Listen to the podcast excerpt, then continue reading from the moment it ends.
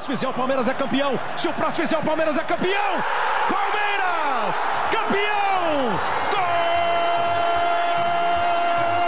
Gol de goleiro! Gol de Grande área, o Breno Lopes de cabeça.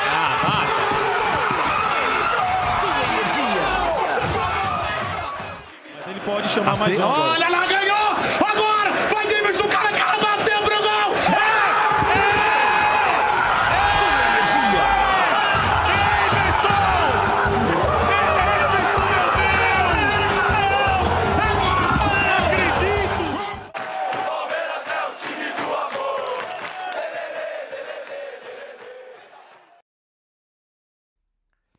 Olá, ouvinte da Coluna Palmeiras, tudo bem com você? Chegando aqui no dia 11 do 7 para poder gravar, pós-rodada. É, eu já vou avisar no início, tá? Eu vou testar um formato novo aqui na Coluna Palmeiras que irá ao ar sempre na segunda. Eu tenho publicado toda segunda-feira por conta de, de sempre publicar pós-rodada, tá?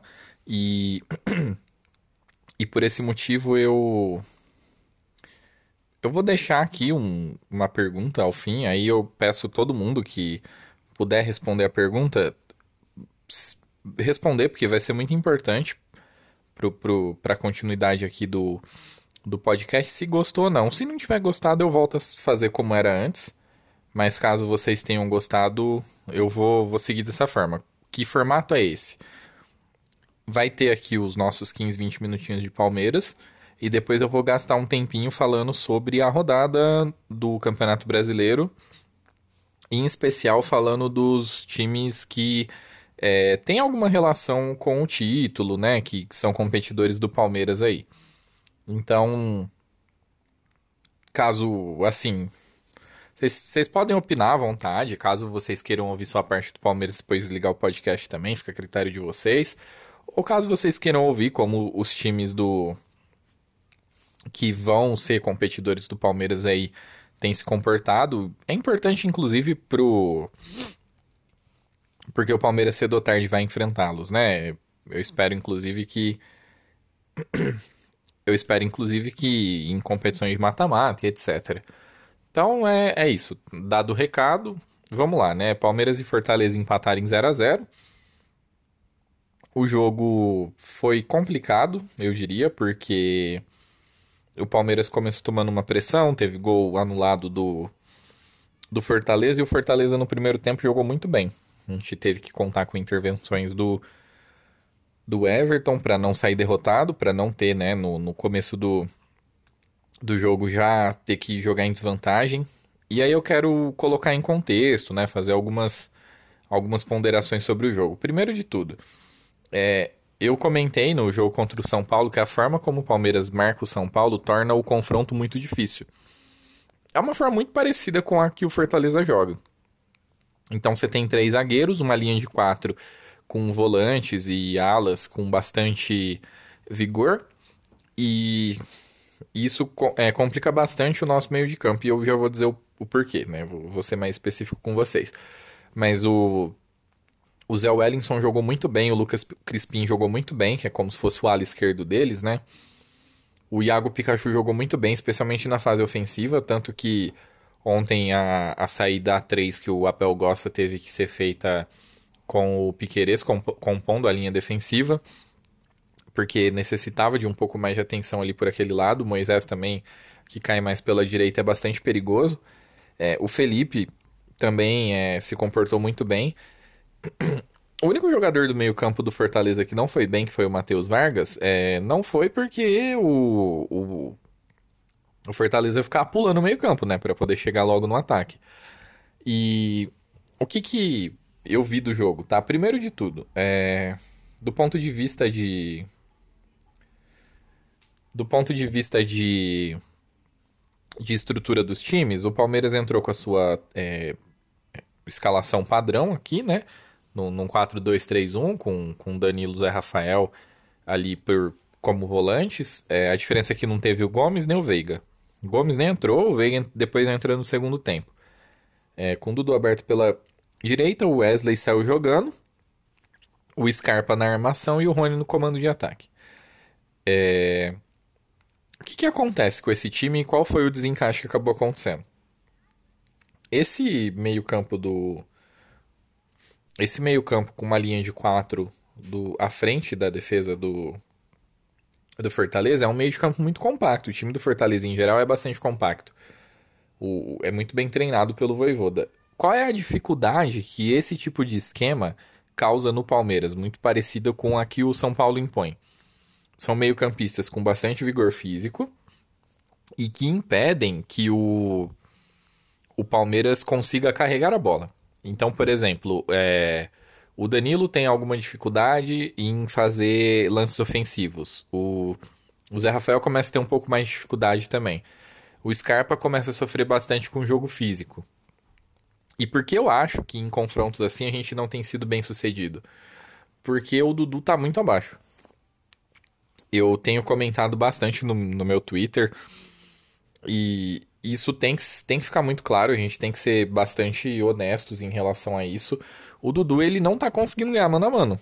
Ele não é um jogador mais confiável, assim, de você dar a bola para ele, ele ganhar o mano a mano e depois conseguir passar a bola para a área para criar um lance de perigo. Ontem, mais uma vez, as nossas jogadas, elas envolviam, as jogadas de maior perigo, elas envolviam o Scarpa. No primeiro tempo, fazendo essas transições rápidas, o, o, o Fortaleza foi muito melhor, né? Então, teve o gol anulado logo no início.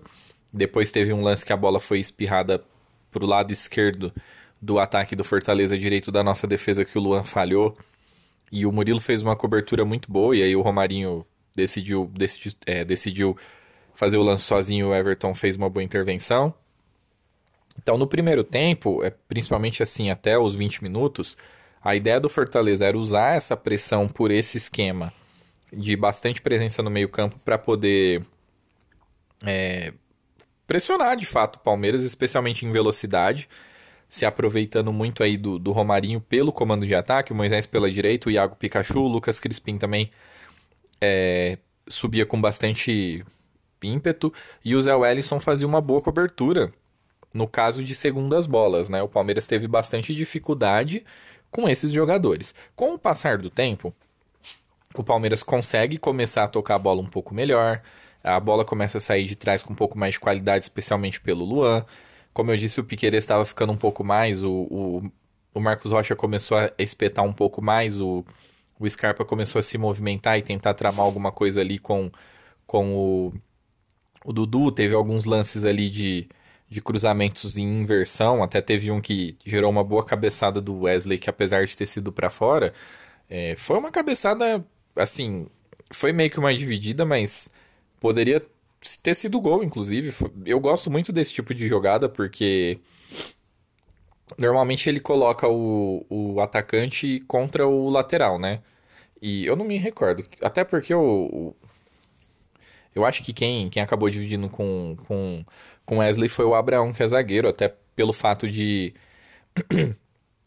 Até pelo fato do Fortaleza estar com três zagueiros, né? Mas de todo modo é um lance perigoso, por mais que seja um zagueiro ele pula parado e o atacante normalmente vem de frente. É, eu gosto bastante desse tipo de lance. E é um lance que é bastante explorado quando o Wesley está em campo. Eu achei que ele começou mal no, no, no momento em que o, o Fortaleza estava muito bem. Eu achei que ele não estava bem. Mas ele foi se encontrando no jogo dentro da medida do possível. Mas eu, eu não vi o Dudu entrando no jogo. O Zé Rafael ele fez um jogo muito físico no meio, do, no meio de campo ali, principalmente por conta desse, desse domínio né, que o, que o Zé Wellington meio que demonstrou aí em relação à a, a, a, composição do meio-campo junto com o Felipe. Eu achei o estilo da arbitragem um pouco complicado, assim. O Wilton. É, ele, tem, ele tentou deixar o jogo correr, só que entram alguns aspectos que eu acho interessantes. Tipo, a nova orientação da comissão de arbitragem é de não ficar travando o jogo. Perfeito. Para mim é o que tem que acontecer.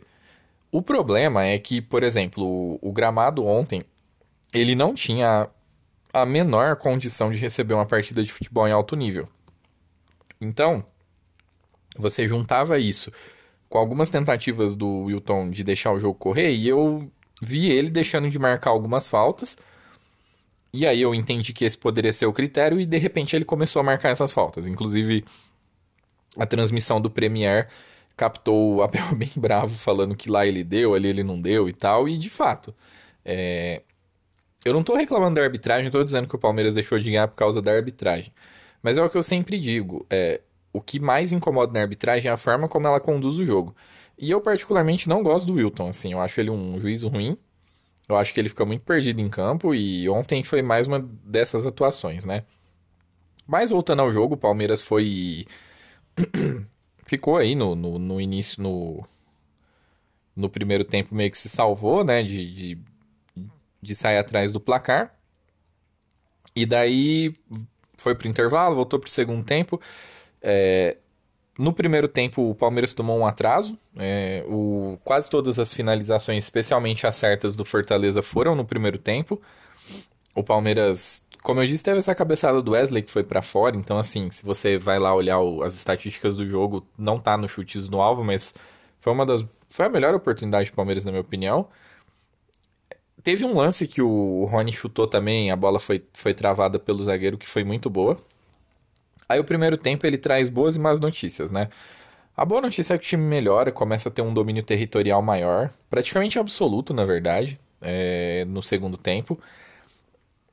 Tanto que a produção ofensiva no segundo tempo é bem, do Palmeiras é bem superior à do Fortaleza. É...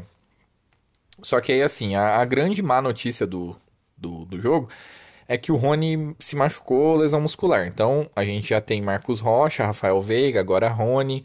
Rafael Navarro, todos se machucando aí por num período parecido, que foi justamente o que o Abel alertou que é, poderia esse tipo de coisa começar a acontecer. Então, assim, eu tô vendo muita gente já bastante brava com, com o com o time, dizendo que tá ah, é porque já tá ramelando, esse tipo de coisa, né, que geralmente são dita que geralmente é dito com quando o time é, tem tropeços como a gente pode considerar que foi o jogo de ontem. Só que eu acho que não dá para fugir da análise toda essa, todo esse contexto de desgaste do, do time devido à loucura que está sendo essa temporada, aliado ao fato de que o o jogo ontem ele se deu num gramado muito ruim, assim, é, é complicado.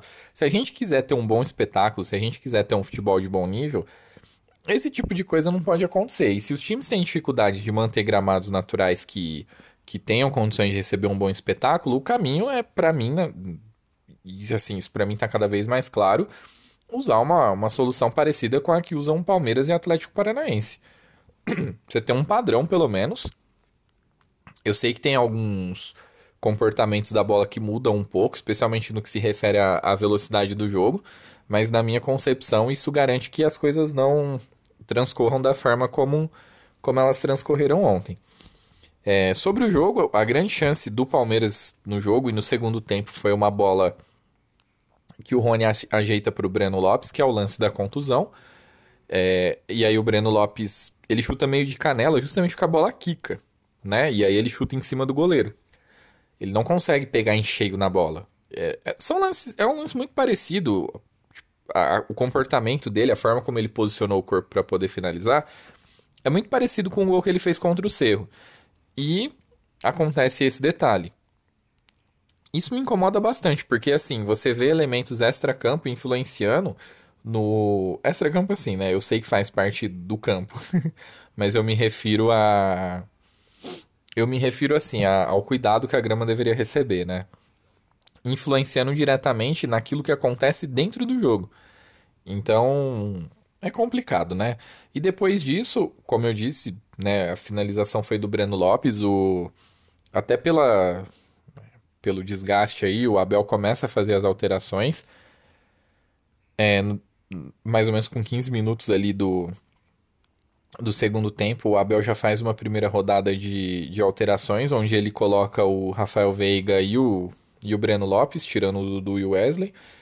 E mais pro fim do jogo, ele coloca o Atuesta e o Gabriel Silva. O Gabriel Silva nem vinha em campo direito, né? Ele já é pequeno e não conseguiu fazer muita coisa.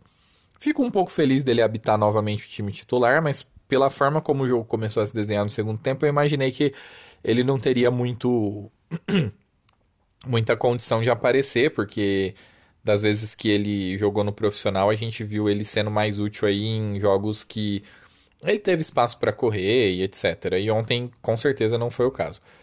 É, mas eu gostei muito da entrada do Atuesta. Eu achei que ele adicionou um bom toque de bola, inclusive no momento em que ele que ele entra, o Palmeiras fica em cima até haver a queda de energia que aconteceu ontem, né? Não sei se vocês viram, mas o jogo nem terminou, ele foi interrompido por conta da, da queda de energia.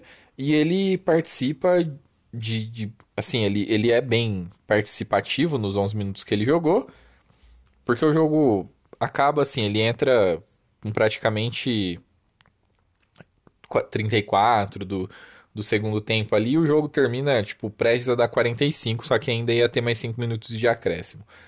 É... Novamente, eu, eu vi ele se movimentando bem, eu vejo que ele tem é, entendido um pouco melhor qual é a função e como ele pode ajudar no Palmeiras. Ele deu opção pela lateral do campo, que foi o que eu comentei também sobre a entrada dele no, no jogo contra o Cerro. Eu tenho apreciado bastante aí o, o, esse Atuesta que parece que voltou da seleção com bastante confiança. Falar em seleção, eu vi algumas críticas em rede social ao Danilo, dizendo a respeito lá da, da questão dele ter ido para a seleção e etc. Ontem eu achei que ele foi muito bem, assim, dentro da medida do possível, dentro de como o jogo transcorreu. É, esse domínio que o Palmeiras acabou tendo, o domínio territorial. O Palmeiras finalizou, tipo assim, a quantidade de vezes que o Palmeiras finalizou foi uma quantidade de vezes até que satisfatória. O Palmeiras tem sido dominante do ponto de vista de estatística, tem se mostrado o melhor time. Só não foi o suficiente assim para dar aquela, né, aquela confiança toda. Mas ontem o Danilo, ele tentou cinco lançamentos e acertou cinco. Ele de 48 passes que ele deu, ele acertou 41. É, ele venceu duel, duelos, é, bastantes duelos contra os adversários. Ele tomou bola, ele driblou, enfim, ele se soltou um pouco mais. Eu vi algumas pessoas reclamando dele porque ele perdeu na corrida para o Romarinho. Mas o Romarinho é um jogador de velocidade. Se você dá campo para ele correr, isso é um pouco normal de que possa acontecer. O Danilo não é um velocista, apesar dele ter bastante mobilidade, a velocidade de, de corrida dele mesmo assim não é a de um atacante rápido, né? Então vamos ter calma aí na hora de, de sair cornetando. E aí foi isso. O Palmeiras acabou empatando.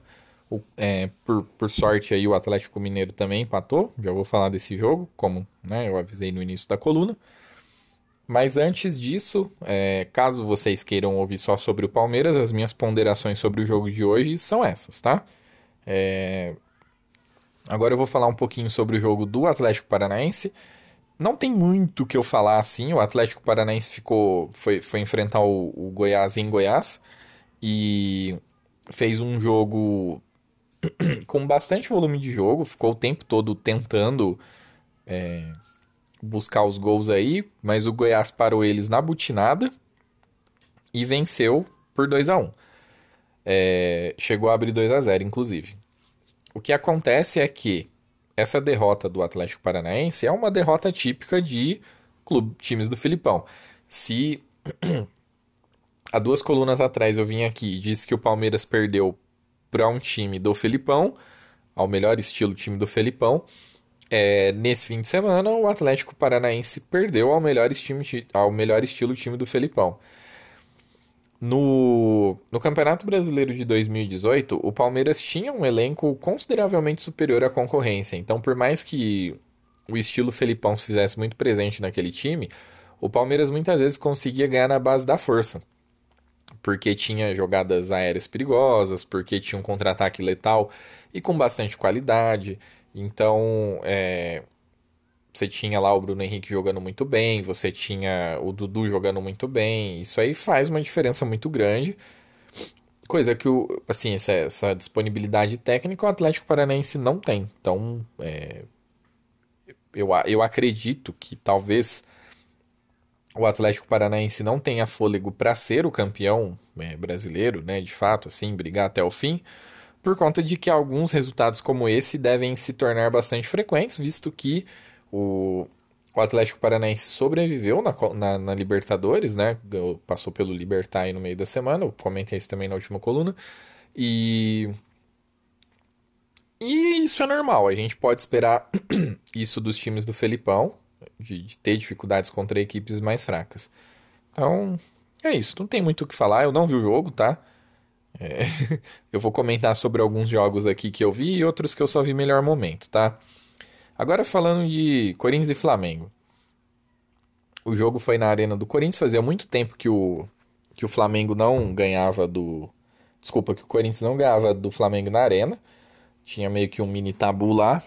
E o, o, o Dorival ele levou a campo um time é, misto do. Misto não, né? Era bem reserva, era um time bem reserva do, do Flamengo aí. Tinha, por exemplo, a figura do Vitor Hugo, que até é promissor, mas enfim. Não, não creio que nesse momento ele deva aparecer tanto assim no time titular. É, o que ocorre é o seguinte: teve um erro de estratégia muito grande por parte do, do Dorival e que ele não corrigiu no decorrer do, do, do jogo. Ele até corrigiu, mas muito pro fim, na minha opinião. Que é o fato de que o, o, o Corinthians é um time que tem se consolidado como uma defesa muito grande, é muito forte, e que você tem que explorar os mais diversos as mais diversas formas de poder atacá-los, de poder atacar essa defesa para que você consiga penetrar. O Dorival ele decidiu por colocar o Matheus França ali pelo meio-campo, meio que na armação, né, já que ele tinha João Gomes e Thiago Maia e jogar com Gabriel Barbosa e Vitinho. Então, assim, além de você ter pouquíssima qualidade para atacar pelo meio, tinha pressão nenhuma pelo lado do campo. Você tinha o Rodinei, que muitas vezes poderia subir e, agir como ponta, e o Ayrton Lucas pelo outro lado, assim, que apesar de até ser um lateral com, com uma boa presença ali no ataque, em certa medida também, assim, você depender que a criação do seu time seja do Ayrton Lucas, não é grandes coisas. Então, na minha opinião, teve um erro de estratégia muito grande por parte do Dorival. No primeiro tempo, o, o Flamengo teve uma boa chance, que foi justamente uma das jogadas que esse tipo de time poderia oferecer, né? Esse tipo de escalação poderia oferecer, onde a bola sobra para o Vitinho finalizar em diagonal com o pé esquerdo e ele força o Cássio a fazer uma grande defesa. A bola, inclusive, depois vai no vai na, na trave. É, mas no geral, assim, nada muito que pudesse dar esperança do torcedor do Flamengo ver uma grande exibição. E aí o gol do, do, do Corinthians é uma lambança do Rodinei, a bola fica passando para lá, fica passando para cá, passando para lá, passando para cá, de repente o Rodinei vai e decide colocá-la para dentro do gol. E o Corinthians tá muito forte em seu estádio. Tá muito, assim, a gente tem observado que é muito difícil é, ganhar do Corinthians na, na, né, lá na, na Neoquímica Arena. E aí o Flamengo impotente, mesmo colocando em, em, campo Everton Ribeiro, Pedro, não adiantou muita coisa, até porque assim, é, o Everton Ribeiro entrou, mas também não fez grandes coisas e eu acho que você não tinha uma estrutura de time para poder colocá-lo e eventualmente é, ele fazer a diferença, até porque ele já não é mais esse tipo de jogador, então na minha opinião, se você quer continuar usando um jogador que já está é, na descendente na carreira, você meio que tem que utilizar um esquema onde ele possa mostrar o lado técnico dele. Não é o caso. É, o Pedro, apesar de ter feito os quatro gols lá contra o Tolima, também não é um jogador que, para essa característica de jogo que eu acabei de citar, vai entrar e mudar muita coisa. O Marinho é um arrependimento absurdo por parte do torcedor que achou que ele ia mudar alguma coisa. E o Lázaro, que entrou um pouco mais para o fim do jogo, que é um jogador um pouco mais de lado de campo também, é, não, não iria adicionar grandes coisas aí para aquele momento, né? O, o Vitor Pereira, ao contrário do Dorival, ele, ele faz umas alterações até um pouco estranhas, mas que faz com que o time se, se encaixe de uma maneira absurda, assim, né? Ele colocou o Lucas Piton no, Desculpa, ele colocou o Mosquito no lugar do Piton, que entrou e, assim, na minha opinião, foi o melhor do time. Começou a. Exceto o Cássio, né? Que fez boas defesas aí. Mas ele. O, o, o Mosquito entra e se torna o, o melhor do time, na minha opinião, na, na parte da produção ofensiva. É... o Bruno Melo entrou muito bem também. E o Rony, que entrou no lugar do Cantígio e deu muito mais pegada para o meio campo, impediu completamente esse ataque de meio é, mais pelo meio que o Flamengo vinha tentando. E, e aí, enfim, né, o, o Corinthians foi teve tranquilidade, tranquilidade sim, pode dizer, né, o jogo foi 1 a 0. Mas o duelo tático foi claramente vencido pelo Vitor Pereira, teve uma estratégia muito melhor do que a do Dorival. Aí no mesmo horário do jogo do, do Palmeiras, a gente teve Atlético Mineiro e São Paulo, que foi um sonoro 0 a 0 e que o que dá para tirar desse jogo é que o time, do ponto de vista tático, é desesperador olhar para o time do Atlético. É um time assim que está com pouquíssimas. É, tem uma variação de jogo pífia, que está com pouquíssimas é, jogadas de criatividade. Ontem você tinha Nacho, Zaratio, Vargas e Hulk, que do ponto de vista de. Como é que eu vou dizer assim? É, um time com essa linha ofensiva é um time que você espera muito, né? Pelo menos eu espero. Você tem uma capacidade de criação muito grande com o Nath, você tem velocidade, você tem poder de finalização. O Vargas ele é um jogador com boa movimentação, ele aparece bem para finalizar. Você tem no Hulk aí, talvez o no último ano e meio, o jogador mais perigoso em atividade no futebol brasileiro. Só que o Flamengo, o, desculpa, o, o Atlético ele se mostra impotente. Então, é, mais uma vez, foi isso que eu observei, inclusive com o Miranda se consagrando no jogo, jogando muito bem protagonizando o lance talvez de maior polêmica na partida, que foi um lance onde ele simplesmente rouba a bola do Hulk e o Hulk sai reclamando de pênalti de uma maneira completamente assintosa, e aí teve acusação de ameaça por parte do. Teve uma acusação de ameaça por parte do Hulk em relação ao Daronco, dizendo que ele tinha que tomar cuidado sobre o que ele ia falar, porque ainda ia ter mais jogo.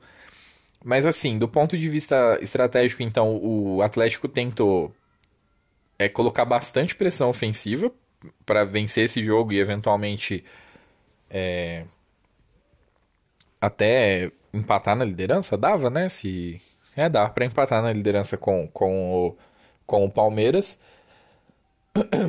Porém, não, não foi suficiente. É, o, como eu disse, assim, a, o, do ponto de vista criativo, o, o, Atlético tem demonstrado bastante dificuldade. Eu acho curioso porque muitos chamam o Cuca de retranqueiro e muita gente dizia que o Turco era um técnico mais ofensivo, mas a grande verdade é que o Turco é um técnico pior e ele claramente não está conseguindo pegar toda a qualidade do elenco do, do Atlético e transformar isso em algo que é, faz com que o time tenha a cara dele, etc. Do ponto de vista de chance real, se você olhar as estatísticas, o Atlético foi melhor, teve 11 finalizações, duas no gol e etc. Mas do ponto de vista prático, as chances claras de gols foram muito parecidas. É, o São Paulo, em uma ou outra bola aérea, ameaçou e poderia ter eventualmente achado um gol e talvez até ter tido um, um, um resultado melhor. Como eu disse, o Miranda jogando como zagueiro da sobra jogou absurdamente bem. O grande problema do, do São Paulo foi que o, o São Paulo foi de Thales Costa e Igor Gomes, e os dois jogaram muito mal. O Igor Vinícius também jogou muito mal. É, o Reinaldo foi razoável, o Patrick em certos momentos até tentou produzir alguma coisa. É, só que aí depois o Reinaldo ele deixa o campo para a entrada do Wellington, que do, assim, para ficar correndo ali pela lateral, ele foi muito bem, né? Na verdade, essa, essa alteração ela acontece bem no início do jogo, né? O Wellington entrou e conseguiu é, mostrar bastante. Mostrar assim que em certos jogos, inclusive, ele faz mais, sentido do que o Reinaldo. O Caleri foi razoável, brigou com os zagueiros novamente, deu bastante deu bastante trabalho, tanto que ele ganha muito duelo aéreo, né? O São Paulo quebra muita bola em direção a ele para que ele é, consiga eventualmente tirar um lance de segunda bola e etc. Mas falta faltam algumas coisas para o time do São Paulo. O Rafinha como zagueiro eu achei que foi bem, é, especialmente ali para conter as subidas do Vargas na, na dobradinha que eles que, que, acontecia entre pela esquerda ali entre o Vargas e o e o Rubens, que foi o titular ontem, ontem o Igor Vinícius, pelo menos, ele se comportava bem ocupando aquele espaço e muitas vezes fazia com que o Pablo Maia pudesse fazer aquela cobertura, sempre olhando o Nacho. Não foi um, jogo bom, não. O São Paulo foi muito bem sucedido do ponto de vista estratégico, porque conseguiu travar o Atlético Mineiro. Então, assim, sendo bem honesto para vocês, foi um jogo bem, bem ruim. Eu vi, eu vi um resumão, não assisti, porque foi no mesmo horário do jogo do Palmeiras, mas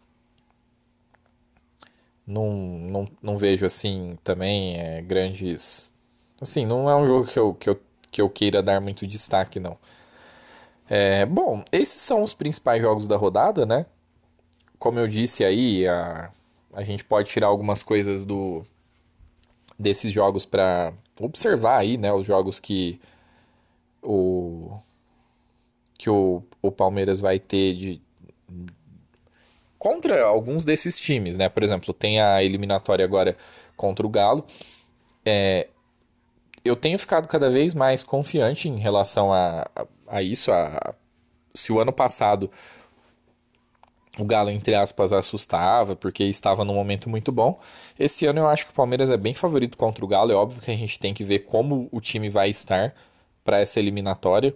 Mas até lá, é, eu espero que o time esteja um pouco melhor do ponto de vista físico. A gente vai poder utilizar o Merentiel, o Lopes e eventualmente mais algum reforço que possa chegar.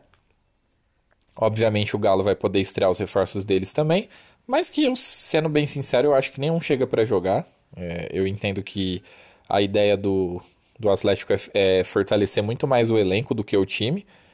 Eu talvez acredito que o Lopes possa ganhar a, a posição, mas tem que ver, né?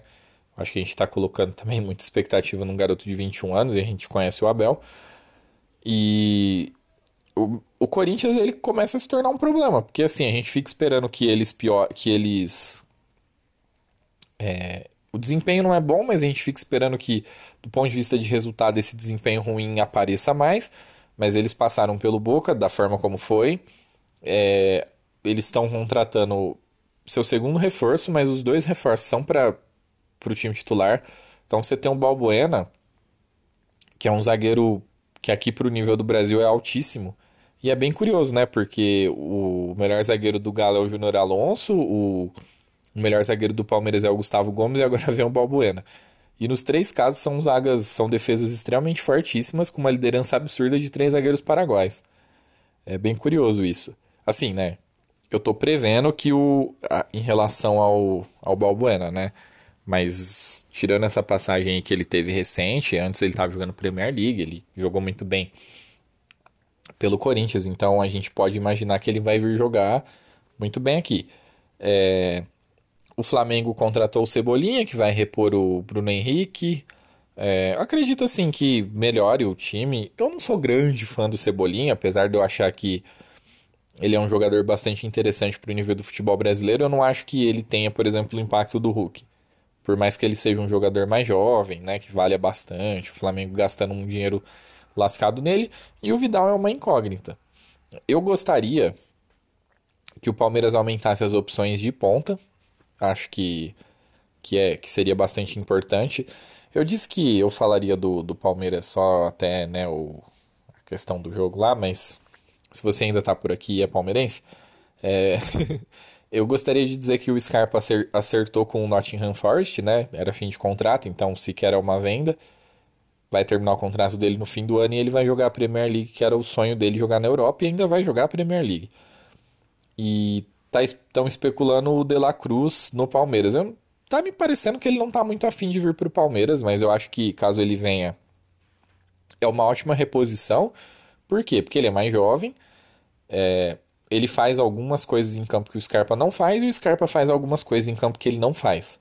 Mas de todo modo, seria uma reposição muito boa para o Palmeiras perdendo o Scarpa. Mas é uma reposição difícil, tá? Caso não seja o De La Cruz ou caso a gente queira repor com um jogador de característica parecida com o Scarpa, eu particularmente não vejo nenhum nome. E especialmente se a gente levar em consideração que tem Flaco, Merentiel, Kusevich, Gustavo Gomes, é, o Piquerez tá ficando sem espaço para colocar tanto estrangeiro. né? Não dá para relacionar todo mundo, tem a regra dos seis. Eu acho um absurdo os, os estrangeiros do, da, do Mercosul contar nesse limite, né? Por conta de, né, enfim, é um espaço aí aberto e etc. Não, não vou entrar nesses méritos de, de acordos comerciais aqui no, no, no podcast, mas assim, eu acho que deveria haver alguma flexibilização aí para jogador argentino, uruguaio, paraguaio e tal. Mas de todo modo não tem, então isso é um problema também. A gente não vai resolver os nossos problemas apenas com jogadores aqui sul-americanos ou né, de qualquer nacionalidade que não seja brasileira. E eu particularmente sempre disse isso, que seria muito difícil repor o Scarpa, porque ele é um jogador muito bom e ele é um jogador de reposição complicada. Ele oferece coisas para o time e especialmente com o Abel, além de questões técnicas, questões táticas, né? Ele é muito versátil. É, inclusive teve atuações dele que foram grandiosas, que foi improvisado lá como ala esquerda. Então isso é um problema que precisa ser resolvido. Como eu disse, se for o De La Cruz, acho que é uma excelente reposição, mas já tem que começar a pensar, inclusive, no uso de tantos estrangeiros, né? Mas é isso, gente. Então, esse é o novo formato, espero que vocês tenham gostado. É, na semana que vem eu vou ter. Essa semana tem a coluna pós-jogo contra o São Paulo. Na segunda-feira vai subir uma coluna especial, tá? Com convidado, é entrevista, é num formato diferente. Eu tenho certeza que vocês vão adorar, tá? É assim, eu, eu tentei muito. É, assim, eu consegui esse convidado, inclusive eu vou elogiá-lo muito no ar mas eu tava pensando em alguns formatos de coluna especial, como eu venho sempre falando para vocês. É difícil conseguir convidado, é difícil que eles sequer respondam a gente, né? Porque eu tenho que usar os contatos através de, de redes sociais para conseguir falar com essas pessoas. Então, assim, é. Bom, eu tenho certeza que vocês vão gostar. O tema do, da entrevista vai ser muito boa, obviamente é tudo de Palmeiras. Então é isso. E dê o feedback desse formato, tá? O podcast fica um pouquinho maior, mas nada tão demais. Obrigado e até a próxima.